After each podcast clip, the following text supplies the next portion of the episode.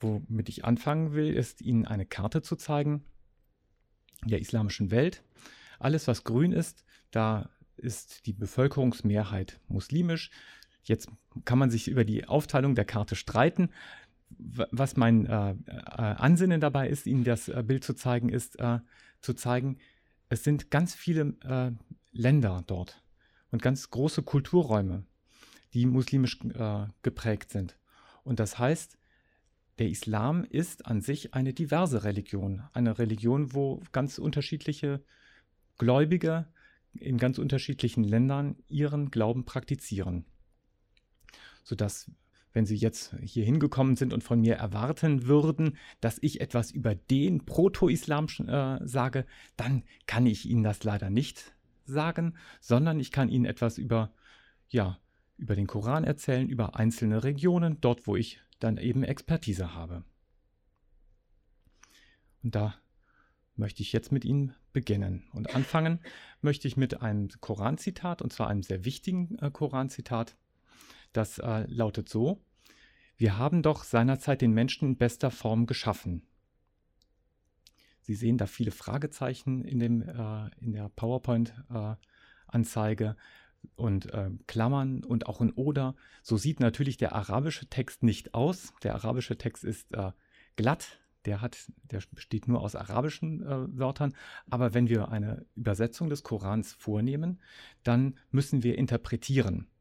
Und die Übersetzung, die ich immer verwende, das ist die von Rudi Paret. Das ist ein Islamwissenschaftler, ein berühmter Islamwissenschaftler, der ein, äh, ja, die erste wissenschaftliche ähm, Übersetzung des äh, Korans in, auf, in deutscher Sprache gemacht hat. Und der hat eben in den Text überall diese Fragezeichen und Klammern eingeführt. Ich finde das äh, auf der einen Seite ähm, hinderlich zum Lesen, auf der anderen Seite ist es sehr gut, uns daran zu erinnern, dass der Koran auf Arabisch geschrieben ist in der Originalsprache und dass er ein hochgradig interpretationsbedürftiger Text ist. Und deshalb kann ich äh, immer nur empfehlen, das im Hinterkopf zu haben, wenn Sie sich mit dem Koran beschäftigen. Ja, die, ähm, was eben dieses äh, Koranzitat aussagt, ist, dass der Mensch, so wie er ist, perfekt ist. Und das meint der Koran umfassend. Also auch die defektiven Menschen, auch behinderte Menschen, auch Menschen, die hässlich sind, auch Menschen, die äh, ähm, Schwierigkeiten haben, die sind perfekt, in bester Form geschaffen. Ja, und das andere, was äh, im Koran auftaucht, das ist eine, ähm, ein Bild.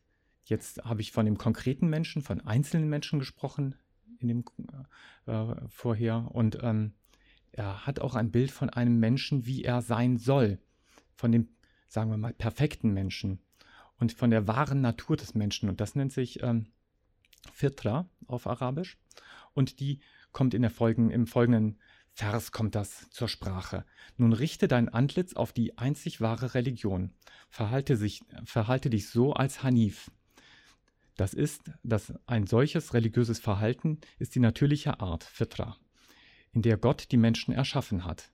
Die Art und Weise, in der Gott die Menschen geschaffen hat, kann man nicht ändern oder austauschen. Das ist die richtige Religion, aber die meisten Menschen wissen nicht Bescheid. Also das macht hier ein ganz großes, äh, ja, einen ganz großen Bereich auf. Der, der, hier spricht der Koran davon, dass, äh, dass Menschen sich als Hanife ver, äh, verhalten sollen. Das sind ähm, gottesfürchtige Menschen. Das, da steht nicht Muslim, sondern Hanif. Das sind Proto-Muslime, könnte man sagen. Und äh, dass auch der, dass der Mensch perfekt geschaffen ist und eine natürliche Art hat, die keiner verändern kann. Wenn Sie heutzutage an Gentechnik und äh, Keimbahninterventionen denken, das, da gibt es da eine Reibungsfläche. Ja. Weitere Äußerungen des Korans äh, über den Menschen sind, und das ist, ist mit, das erste, was ich dort angeführt habe, ist ganz wichtig, dass der Mensch ein Geschöpf Gottes ist. Das ist ganz zentraler Gedanke. Das hat der, äh, das ist, äh, das teilt ja auch mit dem Christentum der Islam, dass, äh, dass, äh, dass der Mensch als ein Geschöpf, als etwas Gemachtes, von Gott Gemachtes äh, aufgefasst wird. Die vollkommene Form, auf die, äh, die haben wir schon gesehen. Und er ist von Gott beseelt. Das heißt, ähm, Es gibt, der, der Koran spricht davon, dass der Mensch eine Seele verliehen bekommt und nicht äh, irgendwie materiell erzeugt ist, sondern dass es eine Intervention Gottes gibt, die die, die Seele in den Körper einpflanzt. Dann gibt es das, kommt er auf das äh, Körper-Seele-Verhältnis ähm, zu sprechen und unterscheidet da den Körper. Ganz zentral ist immer das, die Rede vom Herzen, das eine so eine Art Zwischenposition einnimmt. Dann den Geist und die Seele. Der Mensch ist mit Würde bedacht, wobei das ist, das ist dieser Vers, den ich Ihnen da äh, aufgeführt habe, ähm, Suche 17, Vers 70, der ist, ähm, der wird in der neueren Diskussion stark gemacht. In der Tradition wird er nicht so stark gemacht. Mit Würde bedacht bedeutet, dass er von Gott, der Mensch von Gott Würde verliehen bekommen hat. Ist also nicht das Würdeverhältnis, das wir in der westlichen Welt mit Kant und der Aufklärung kennen, dass allen Menschen Würde aus sich zukommt.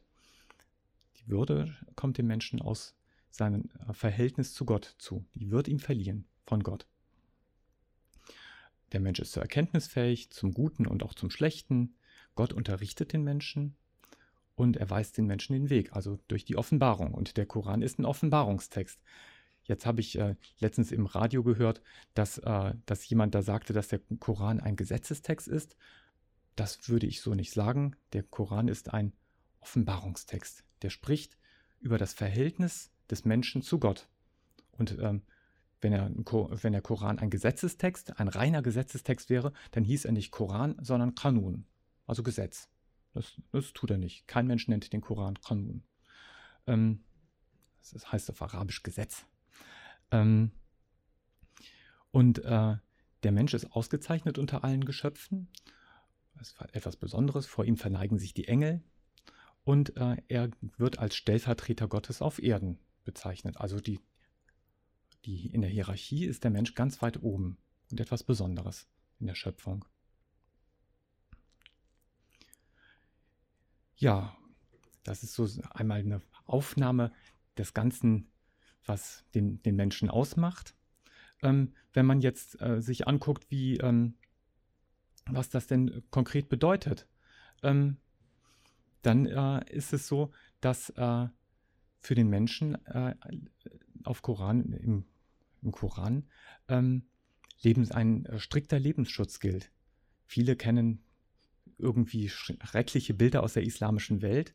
Das, die, die gibt es auch und die sind auch gar nicht schön zu reden, aber der Koran selber spricht von einem, vom Lebensschutz und, ähm, und von einem äh, sehr äh, verantwortungsvollen Umgang mit Leben. Und ähm, da ähm, und spricht auch äh, an äh, vielen Stellen darüber, was Sterben bedeutet, was äh, Leben äh, entstehen bedeutet. Und ähm, so ist zentral, dass das Leben endet, wenn die Seele den Körper verlässt. Das ist, hört, hört sich natürlich für, hört sich irgendwie so gar nicht, nach nichts Besonderes an. Aber ähm, die, die Frage ist natürlich, was das bedeutet. Und, ähm, und wann es geschieht, wie es geschieht. Und äh, da ähm, tun sich dann äh, große Fragen auf, gerade der, wenn man an Intensivmedizin zum Beispiel denkt. Und ähm, das, äh, er, er, geht davon aus, dass das menschliche Leben im Mutterleib beginnt. Das ist auch nichts Selbstverständliches, wenn Sie auch an bioethische Debatten denken. Dass Tötung verboten ist, der Koran kennt Ausnahmen, er selber kennt die Ausnahmen, er selber formuliert sie auch. Die Ausnahmen sind Krieg, gerechtfertigte Rache und die Verurteilung zum Tod. Das, die, das steht so im Koran und das äh, wird auch äh, so akzeptiert. Und das Tötungsverbot, das koranische Tötungsverbot ist ein allgemeines Tötungsverbot. Das gilt nicht nur für Muslime, sondern für alle Menschen. Etwas Besonderes ist und etwas ganz Zentrales ist, dass die Selbsttötung verboten ist. Die ist verboten, wenn sie ähm, sich äh, ver, äh, vergegenwärtigen, dass der Mensch ein Geschöpf Gottes ist, von Gott geschaffen ist. Und ähm, wenn er sich selber das Leben nimmt, wo Gott der Spender des Lebens ist, da tut sich für Muslime ein, äh, und für den Koran ein Widerspruch auf. Der Mensch hat keine Verfügbarkeit über sich selbst. Er muss, er bleibt auf dieser Welt, bis dass Gott ihn abberuft. Und ähm, ja, derjenige, der dann die, dieser, die, der Ort, wo das Ganze geregelt wird, der Koran selber ist ja kein Gesetzbuch, sondern er ist ja ein Offenbarungstext. Ähm, das ist das islamische Recht. Da sind die ganzen äh, Schalter und die ganzen Regelungen, die rechtlichen Regelungen, wie ähm, mit äh, wie mit den einzelnen Dingen zu verfahren ist, in welchem Fall zum Beispiel Schwangerschaftsabbruch erlaubt ist. Das legt äh, das islamische Recht fest. Und da ist äh, ein wichtiger Begriff ähm, etabliert und das ist der der ich habe das jetzt körperliche Integrität genannt, aber äh, auf Arabisch heißt das Hurma. Und Hurma, wenn Sie das, den Begriff Haram kennen, verboten, das ist ein, der ist mit, die sind miteinander verban, äh, äh, verbunden. Und Hurma ist eine Art von Schutz, äh, ein, ein Schutz, ein Abwehrrecht gegen Verletzungen, gegen, ähm, gegen äh, Eingriffe. Aber der, der, dieser, ähm, der Körper selbst ist, äh, in, fällt nicht unter diesen Schutz. Das ist äh, für uns als äh, in der, wenn wir in, an die westliche ähm, Medizinethik denken oder auch an das westliche Recht oder ans säkulare Recht denken, da ist der Körper selbst geschützt. Im islamischen Recht ist, sind die Verhältnisse geschützt. Also das ist deshalb äh, haben muslimische äh, ähm, äh, Rechtsgelehrte zum Beispiel gar, keinen, äh, gar kein Problem damit, dass als Strafe ein Körperteil ähm, äh, abgehackt wird, die Hand abgehackt wird oder dass, ähm, dass auch die, die Beschneidung durchgeführt wird. Das ist, das, der, der Körper an sich ist nicht unter diesen, fällt nicht unter den Schutz, sondern die, ja, das Verhältnis. Und wenn man sich den menschlichen Körper weiter anschaut, das Verständnis vom menschlichen Körper, da ist er nicht nur von Gott verliehen, sondern er ist ähm, im Diesseits auch wohlgestaltet. Das, da klingt der ähm, Vers äh, von eben an. Aber er ist schwach und ähm, er wird krank, er wird alt und ähm, ja, dass der ähm, und da ist äh, und das ist für den Koran ein ganz normaler und selbstverständlicher Vorgang.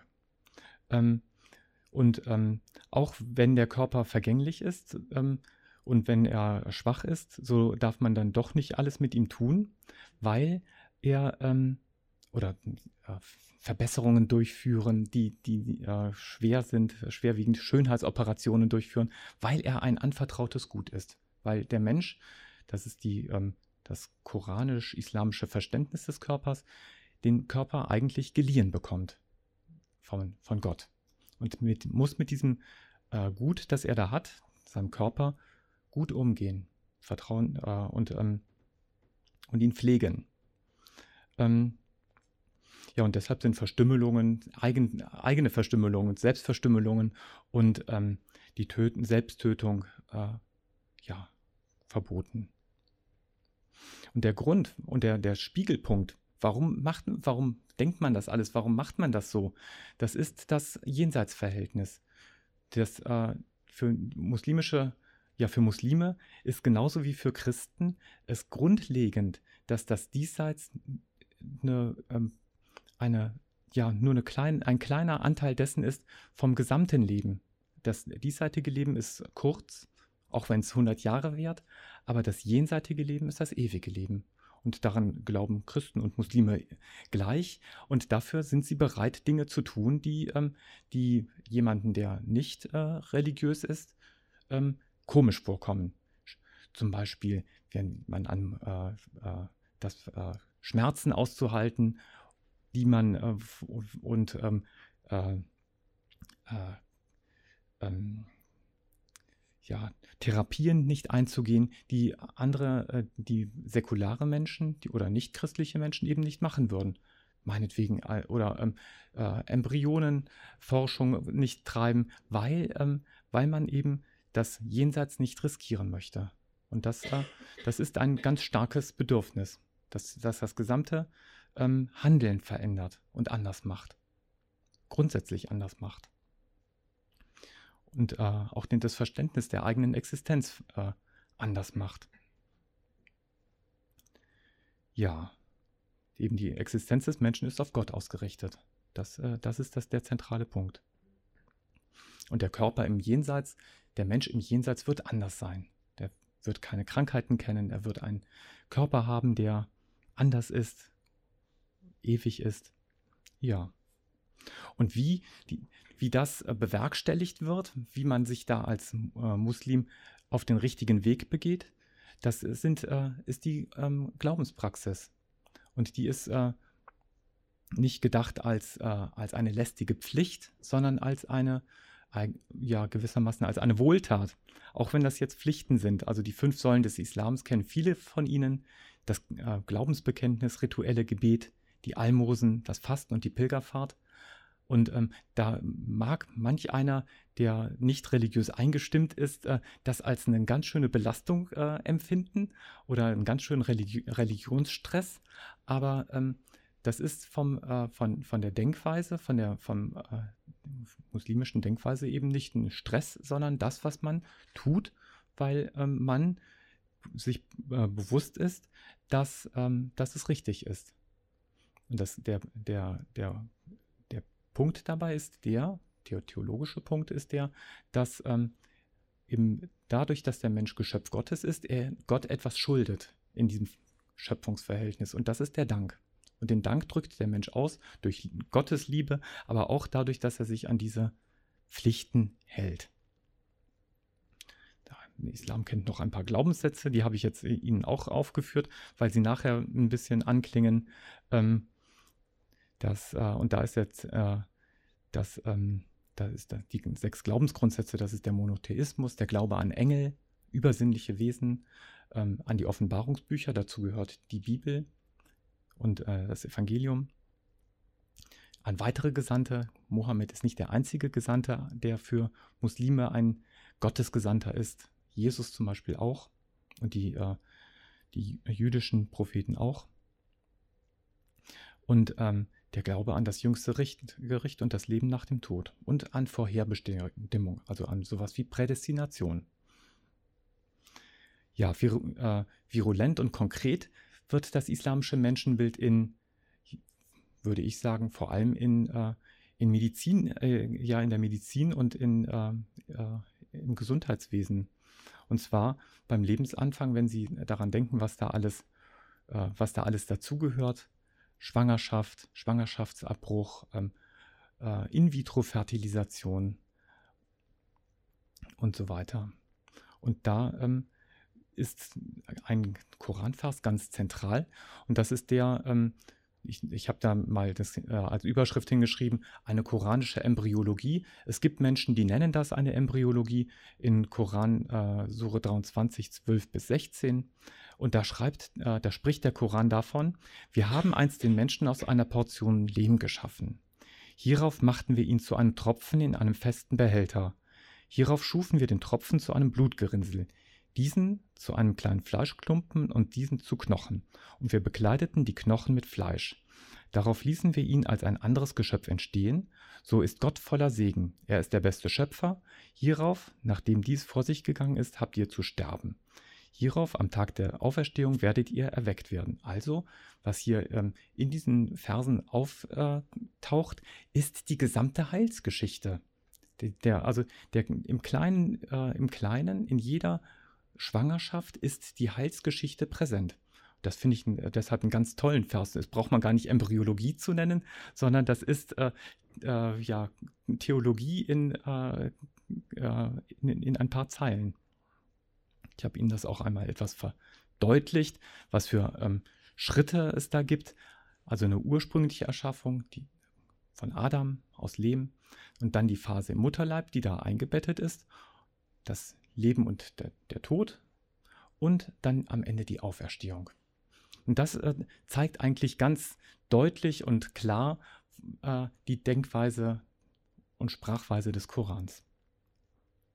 Und da ist die Auferstehung ein ganz, äh, äh, ganz zentraler Punkt. Und eben diese Unterscheidung der zwei Phasen, das ist für die Rechtsgelehrten ganz wichtig. Interessant also in dem, äh, in dem Zusammenhang ist, dass der Koran, dass sich über den Koran die Dauer der Schwangerschaft berechnen lässt, dass äh, uns moderne Menschen irritiert das, dass Schwangerschaft und Stillzeit mit 30 Monaten angegeben werden, die, äh, die Stillzeit selbst als mit 24 Monaten, sodass ein, die Schwangerschaft sechs Monate dauert. Das irritiert uns, das finden wir komisch. Ähm, da sind wir nicht die Einzigen. Ähm, aber ähm, wenn koranisch geantwortet, wäre das ähm, eines der Wunder Gottes. Der Koran selber gilt als Wunder Gottes und ähm, er sagt von sich, ähm, dass er zwar klar und deutlich in arabischer Sprache gesandt ist, aber dass in ihm auch Rätsel sind. Und darüber lässt sich trefflich nachdenken, was das bedeutet. Und, äh, und wichtig ist, dass, äh, dass äh, diese Schwangerschaftsverse im Koran immer so etwas mit der, mit als Zeichen der Allmacht Gottes zu tun haben. Dass Gott Dinge im Verborgenen tut, die den Menschen nicht bekannt sind. Und dass das als was Positives ge gesehen wird. Nicht, dass der Geheimniskrämer Gott da Dinge tut, sondern dass, der, dass Gott im Geheimen, im Unsichtbaren wirkt. Die, ähm, in der Tradition gibt es auch eine, äh, auch, ähm, eine Überlieferung über, ähm, darüber, was, äh, wann die Beseelung des Menschen stattfindet. Hatte ich eben anklingen lassen, aber dazu gibt es auch ein, ein, ähm, Prophetenwort. Und das lautet folgendermaßen. Ähm, wahrlich wird einer von euch hinsichtlich seiner Erschaffung im Bauch seiner Mutter 40 Tage als Same zusammengebracht. Darauf ist er ebenso lange ein Blutgerinnsel, darauf ebenso lange ein Fleischklumpen, darauf sendet er zu ihm den Engel und bläst ihm Seele, die Seele ein. Und er befiehlt vier Worte aufzuschreiben: seinen Lebensunterhalt, den Todestermin, sein Tun, verdammt oder selig. Also da kommt die Prädestination zur, ähm, äh, dieser Vorherbestimmung kommt da ganz deutlich äh, vor. Und ähm, der Glaube an die, die Wirk, äh, das Wirken von Engeln. Und das ist ein Prophetenwort, das ich aus dem äh, Sharh al-Arba'in von äh, An-Nawawi, Imam Nawawi, entnommen habe. Der ist auf Deutsch übersetzt. Der ist ein spannendes Buch. Und ähm, was, was etwas komisch ist für uns, das ist, dass da eben diese Tage genannt werden, die 40 Tage, in denen die Entwicklung stattfindet. Das lässt natürlich viele Leute direkt rechnen. Und ähm, da, ich habe mal ihnen die Rechnung aufgemacht. Also nach 120 Tagen müsste dann die Ausformung und Beseelung des Menschen beendet sein, wenn man diesem Vers folgt. Tun viele Rechtsgelehrte, manche sagen, es ist so ein Wunder, wir rechnen gar nicht, die Sta Zahlen sind da, aber wir lassen die Rechnungen Rechnen, äh, Rechnung sein. Ja die Folgerungen, die daraus islamische Rechtsgelehrte, also nicht mehr jetzt verlassen wir den Bereich des Korans und kommen in das islamische Recht, ähm, die Folgerungen von islamischen Rechtsgelehrten, die, äh, die sie da aus diesem ähm, Material ziehen, ist, ähm, dass Schwangerschaftsabbruch nicht statthaft ist. Dass, äh, dass, äh, dass er vor der Beseelung nicht verpönt ist und nach der Beseelung verboten. Denn mit der Beseelung ist der, der, ist der Fetus ein Mensch, ein vollwertiger, beseelter Mensch, und das wäre eine Menschentötung, also ein Homizid. Und man braucht für, für den Schwangerschaftsabbruch immer einen triftigen Grund. Also aus einem leichten Grund einen Schwangerschaftsabbruch als äh, muslimische Frau zu begehren, ist nicht möglich.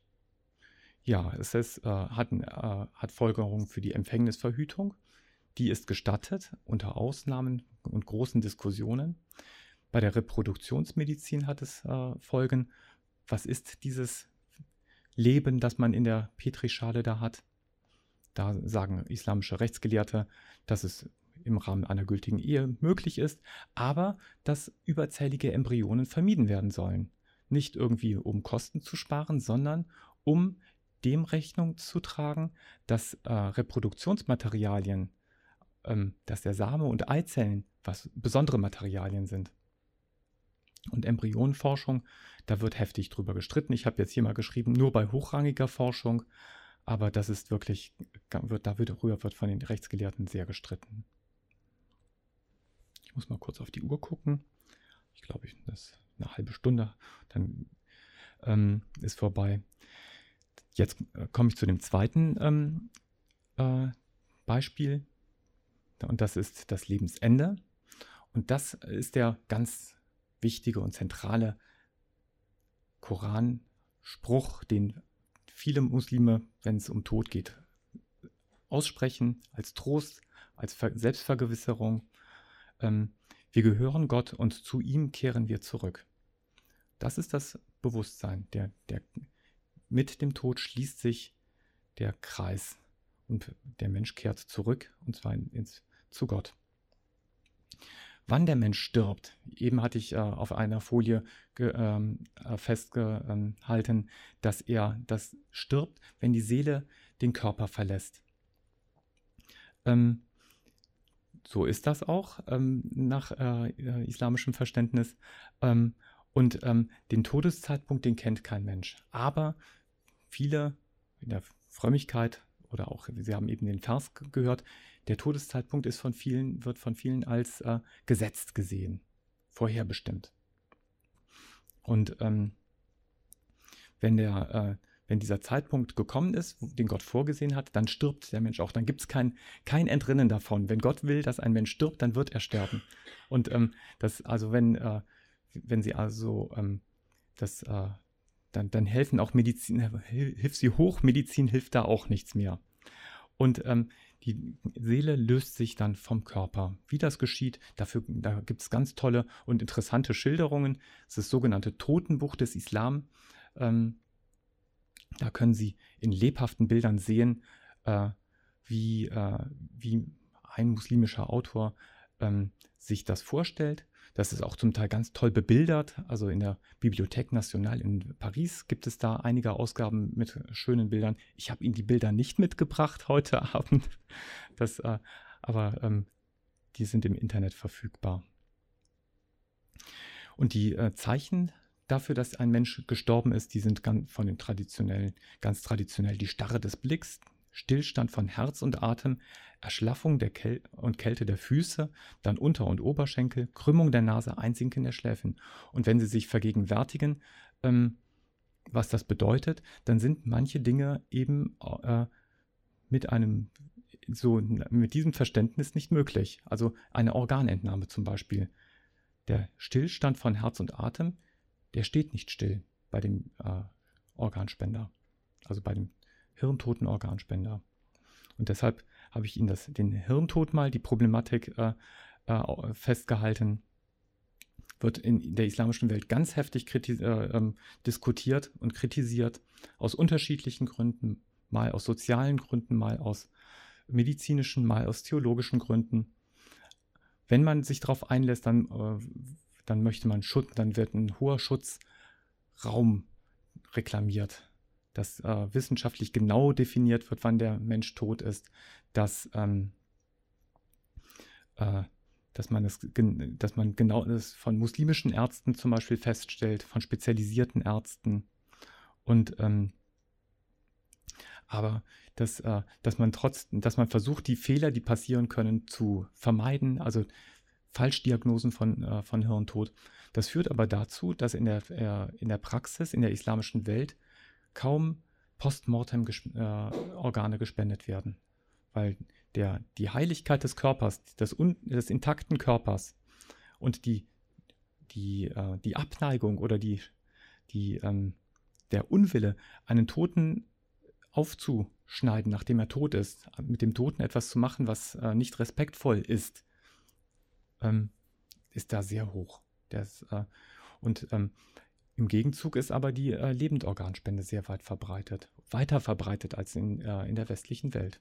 Also das ist ein, ein gewisser Gegenpol. Der, ähm, ja, der tote Muslim, wenn ein äh, Muslim stirbt, dann ähm, ist das für, für Muslime eine ganz, eine ganz besondere Situation. Viele von ihnen haben bestimmt schon mal äh, in der Zeitung gelesen, in der äh, liest man regelmäßig, dass bei sterbenden äh, ähm, muslimischen Patienten im Krankenhaus dann ganz viele Menschen auf einmal sind, Andrang machen und alle zu dem Sterbenden wollen. Ja, das ist so bei, äh, bei vielen Muslimen, weil man Anteil nimmt am Sterbeprozess des, äh, des Sterbenden. Und ähm, sich bewusst ist, dass man etwas Gutes für ihn tut.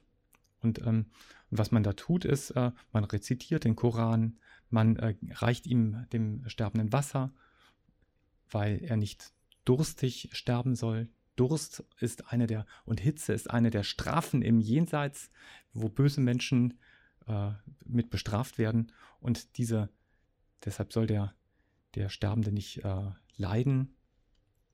Und wenn der Tod eintritt, dann ist, äh, wird das Glaubensbekenntnis gesprochen und gebetet. Und zwar in der, äh, in der äh, in Gesellschaft, der Familie und der engsten Angehörigen die dann auch viele Personen sein können. In Deutschland ist eine Familie klein, das sind das mal vier Personen, wenn es äh, hochkommt, aber eine muslimische Familie und wer sich dazu gezählt, können ganz schnell über 20 Personen sein. Ein Bewusstsein für die Familie äh, hat man dann im weiteren Sinne, das sind, da gehören dann schnell auch 100 Personen dazu. Und was für, ähm, für viele fromme Muslime ein äh, was Besonderes oder eine Orientierung ist, das ist die Art und Weise, wie Mohammed äh, gestorben ist und wie er, er, sich verhalten hat und dann auch gestorben ist. Gefasst. Also man als Sterbender soll man keine Angst vorm Tod haben, sondern man soll gefasst sterben. Ja. Und die zum Schluss noch die, was, was passiert mit dem Toten, äh, mit einem toten Muslim? Er muss bestattet werden, das wissen die meisten der Leichnam soll nach Mekka ausgerichtet werden, wenn er ähm, äh, beerdigt wird. Die Augen werden geschlossen, Bauch beschwert, Gelenke gebeugt. Und das Wichtigste ist eigentlich, dass man einen ganz würdevollen Umgang und einen respektvollen Umgang mit dem äh, Toten pflegen äh, soll. Das heißt, wenn man ihn kneift, dann, äh, das, äh, dann äh, ist die, das Bewusstsein, dass, dass er es spürt, dass der Tote es spürt, dass die Seele des Gestorbenen diese Schmerzen des Leibes noch spürt und dass man warmes Wasser und nicht kaltes Wasser zur Waschung nehmen soll und ihn sehr respektvoll behandeln soll. Und ähm, es gibt ein, äh, ein Prophetenwort, das äh, davon spricht, ähm, dass wenn man das, den Knochen eines, äh, eines Toten bricht, dass der, dass der, selbst wenn, er, äh, wenn das Fleisch abgefallen ist und man den Knochen auf dem Friedhof findet und ihn bricht, dann merkt das derjenige, dem der Knochen mal gehörte. Das, deshalb soll man das nicht machen. Oder wenn man sich auf ein Grab setzt, dann ist das eine Beschwernis für den Toten. Und das, äh, ähm, das ist äh, ja, Bewusstsein von Muslimen. Ja, jetzt komme ich schon zum Ende, zum Resümee. Da habe ich mir ähm, jetzt, Sie werden sich vielleicht gefragt haben, wo ist die Diversität? Ähm, wo habe ich die Diversität und die Konflikte versteckt? Die Konflikte in die Medizinethik, die Diversität haben wir am Anfang gehabt, aber jetzt äh, zeige ich Ihnen noch ein etwas äh, über Diversität und zwar in zweifacher Hinsicht. Einmal in dieser Hinsicht und zwar in islamischer Hinsicht, was die islamische Welt angeht. Das ist, ähm, viele können es nicht richtig lesen, ähm, äh, das ist ein Dokument, das von der Organization of Islamic Cooperation, das ist eine wichtige islamische Organisation, wo ähm, islamische Staaten sich zusammengeschlossen haben und über gemeinsame Vorgehensweisen beraten, Politik beraten, aber auch um Rechtsdinge sich bemühen. Und die haben eine Kairo-Deklaration äh, äh, über Menschenrechte im Islam äh, verfasst und veröffentlicht, 1990. Und da konkretisiert sich das Islam, äh, ein islamisches Menschenbild drin, in diesem Text. Und über diesen Text ist von, in der, von zwischen den Staaten der islamischen Welt ganz heftig gestritten worden. Und was man herausgefunden oder worauf man sich geeinigt hat, ist eben dieser Text. Das ist ein gemeinsames Dokument, aus dem ein, ähm, aus meiner Sicht, ein äh, Menschenbild spricht. Und deshalb reflektiert es zum einen die Diversität in, in der islamischen Welt und auch den Versuch, diese, diese Diversität auf einen gemeinsamen Nenner zu bringen. Ich habe Ihnen äh, ein paar Beispiele aus der, dieser Deklaration herausgepickt die das aus meiner Sicht äh, zeigen, wie man da vorgegangen ist. Und das ist der Artikel 1, wo davon die Rede ist, dass alle Menschen eine Familie bilden, die, eben die Familie der Menschen. Ähm, die sind vereint in der Unterwerfung vor Gott. Das ist eben diese äh, Pflicht des Menschen, die Schuldigkeit des Menschen Gott gegenüber für die Erschaffung, ähm, sich zu bedanken in der Unterwerfung ähm, Unterwerfung heißt Islam. Also das ist, äh, ist ein schönes Wortspiel, was im arabischen Text da vorgenommen wird. Sie stammen von Adam ab, das heißt ein Referen eine, eine, Referenz zur ähm, Schöpfungsgeschichte, sind mit Würde, Pflichten und Verantwortung bedacht. Das ist also eine ganze Menge. Von Rechten steht da nichts. Ähm, und im Artikel 1 auch, dass der wahre Glaube der Garant für die Würde des Menschen ist. Also wieder dieses Beziehungsverhältnis in Bezug auf die Würde des Menschen. Ich finde es überhaupt interessant, dass da Würde, die, davon die Würde die Rede ist in diesem Artikel 1. Hätte nicht sein müssen. Ganz strikt islamisch. Ähm, Im Artikel 2 äh, wird auf das menschliche Leben eingegangen, dass es ein Geschenk Gottes ist, dass ähm, Lebensschutz eine Pflicht für alle ist. Ja. Genozide sind verboten. Das ist ein, das ist ein Verweis nicht auf den Holocaust, sondern auf ähm, die Israel-Politik. Sehe ich, interpretiere ich und einige andere äh, jedenfalls so. Ähm, und dass der Schutz des Körpers garantiert ist. Also wenn Sie eben von meinen Ausführungen zum Homa-Schutz gehört haben, das ist irgendwie, da, da tut sich eine, eine Spannungsverhältnis, ein Spannungsverhältnis auf und eine eigene Interpretation. Dann ähm, Artikel 4, Artikel 3 überspringe ich, ähm, dass jeder Mensch unverletzlich ist, also die körperliche Integrität eines jeden Menschen unverletzlich ist, dass er ein Recht auf den Schutz seines guten Namens hat und seiner Ehre, jeder Mensch, und das gilt nicht nur für die Lebenden, sondern auch für die Toten. Also dass Sie sehen, der Schutz dehnt sich aus bis äh, zu den Toten und so, sogar in Bezug auf die Ehre. Und da ist, ist so ein, von, häufig wird so in der islamischen Literatur der, äh, gesagt, wenn man einen Toten äh, beleidigt, dann merkt der Tote das auch.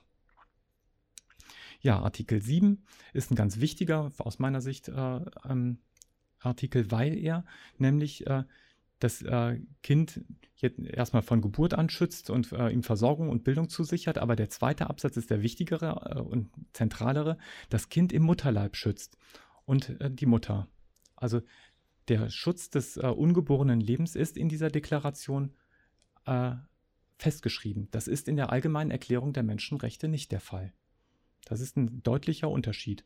Und ich würde sagen, wenn es eine katholische äh, äh, Catholic De Declaration on Human Rights äh, gäbe, dann würde das auch da stehen.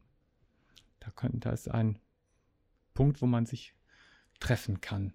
Die andere Diversität, die ich Ihnen, ähm, ja, das ist die, äh, die ich Ihnen zeigen möchte, ist die Diversität der Muslime in Deutschland. Jetzt, wenn ich den Blick auf Deutschland und auf die äh, Muslime in Deutschland, da sehen Sie, ähm, eine Aufteilung in Prozent aus einer, von einer Studie, die ich da ähm, verwende. Und das die, zeigt, die Mehrzahl der Muslime ist sunnitisch in Deutschland. Dann gibt es viele Schiiten und Aleviten, aber auch ganz viele äh, von der äh, Ahmadiyya-Gemeinschaft, Sufis, Ibaditen und sonstige, also andere muslimische Gemeinschaften. Und ähm, diese Diversität ist in der islamischen Welt zwar auch da, aber eben nicht in einem Land die, in der islamischen Welt sind die Staaten selbst religiös homogen. Und wenn dann äh, Muslime hier nach Deutschland kommen, dann stellen sie fest, dass es hier ganz aktive andere Muslime gibt, zum Beispiel Ahmadis und, ähm, oder auch Aleviten, die sich alle muslimisch nennen, aber in der islamischen Welt nicht in jedem Staat als Muslime anerkannt werden. Also eine Diversität des Islams gibt es auch in Deutschland und da müssen wir, wenn wir äh, mit Muslimen umgehen, müssen wir ähm, äh, das im Hinterkopf haben, dass nicht jeder Muslim gleich ist. Und äh, das gilt auch für die Herkunft. Und das, äh, da, das Wichtige ist, dass äh, aus meiner Sicht, dass 75 Prozent der Muslime in Deutschland aus ganz, also ganz bekannten Staaten kommen, also aus, äh, aus Europa und eben aus der Türkei. Das, und die Minderzahl aus Nordafrika, aus dem Nahen Osten, Iran und sonst woher kommt. Also die Mehrzahl der Muslime in Deutschland sind Türken. Und das steht im Widerspruch zu dem, was wir, wie wir den Islam wahrnehmen. Wir nehmen den Islam sehr arabisch wahr. Aber der Islam in Deutschland ist eigentlich türkisch. Also wenn man so, wenn man so mal großzügig aus der Hüfte geschossen das sagen möchte. Ähm, interessant und äh, wird die Diversität dann noch, wenn jedenfalls die religiöse Diversität, wenn man sich anguckt, ähm, was es in Deutschland, wie die so die gro eine grobe religiöse Aufteilung in Deutschland ist. Konfessionsfreie Menschen gibt es nach dieser Studie 2015 36 Prozent. Das ist äh, die größte, ge äh, größte Gemeinschaft. dann, wenn man die Christen zusammennimmt, sind sie, bilden sie mehr, aber ähm, so als Einzelpunkt. Ähm, Kathol Katholiken 28,9 Prozent, evangelische Christen 27,1 Prozent und Muslime 4,4 Prozent. Also da ist Diversität auch angesagt in religiösen Dingen. Und da ähm, und gerade die Menschen, die ähm, mit Religion nichts anfangen können, ähm, sind da für alles, was so religiös unverständlich ist, ähm, äh, Gesprächspartner, denen äh, religiöse Menschen etwas äh, vielleicht erklären müssen, wenn sie ihr Handeln, über ihr Handeln sprechen. Mein Resümee ist ähm, folgendes. Ähm, einmal ähm, muslimische Gemeinschaften, jeder Einzelne und Muslime selbst konkretisieren ihre Bilder vom Menschen. Das Beispiel war der, ähm, die äh, Deklaration, Kairo-Deklaration. Dann ähm, die koranischen Aussagen der, die Aussagen des Korans, die Koranverse über den Menschen bieten aus meiner Sicht einen ganz tollen und fruchtbaren ähm, Ausgangspunkt für Gespräche, nicht nur religiöse Gespräche, sondern zwischenmenschliche Gespräche. Ähm, dann äh, sind ähm, die Muslime total verschieden. Selbst aus, der, aus ein und derselben Gemeinschaft gibt es unterschiedliche äh, Tendenzen, und unterschiedliche Auffassungen. Also muss man, kann man da nicht generalisieren. Und ähm, aber was vielen gemein oder den meisten gemeinsam ist, dass sie ein Bewusstsein für ihre Tradition haben. Also dass sie sich in, in dem, was sie tun, als Muslime und dann auch als gute Muslime verstehen. Und ähm, dass es eben nicht ein islamisches Menschenbild gibt, sondern ganz viele. Und ähm, dass man die dann über die dann eben sprechen kann. Ja, im öffentlichen Leben begegnen diese Menschenbilder uns immer in der Form von Konflikten häufig. Also wenn äh, in der Schule zum Beispiel, wenn es um den, die Frage des äh, ähm, äh, Schwimmunterrichts geht, aber auch im Gesundheitswesen, wenn es darum geht, dass bei einem muslimischen Patienten die äh, lebenserhaltenden Maßnahmen beendet werden sollen. Das sind, äh, da kommen Haltungen gegen und äh, Überzeugungen kommen da miteinander in, ins Gehege, in Konflikt. Ja.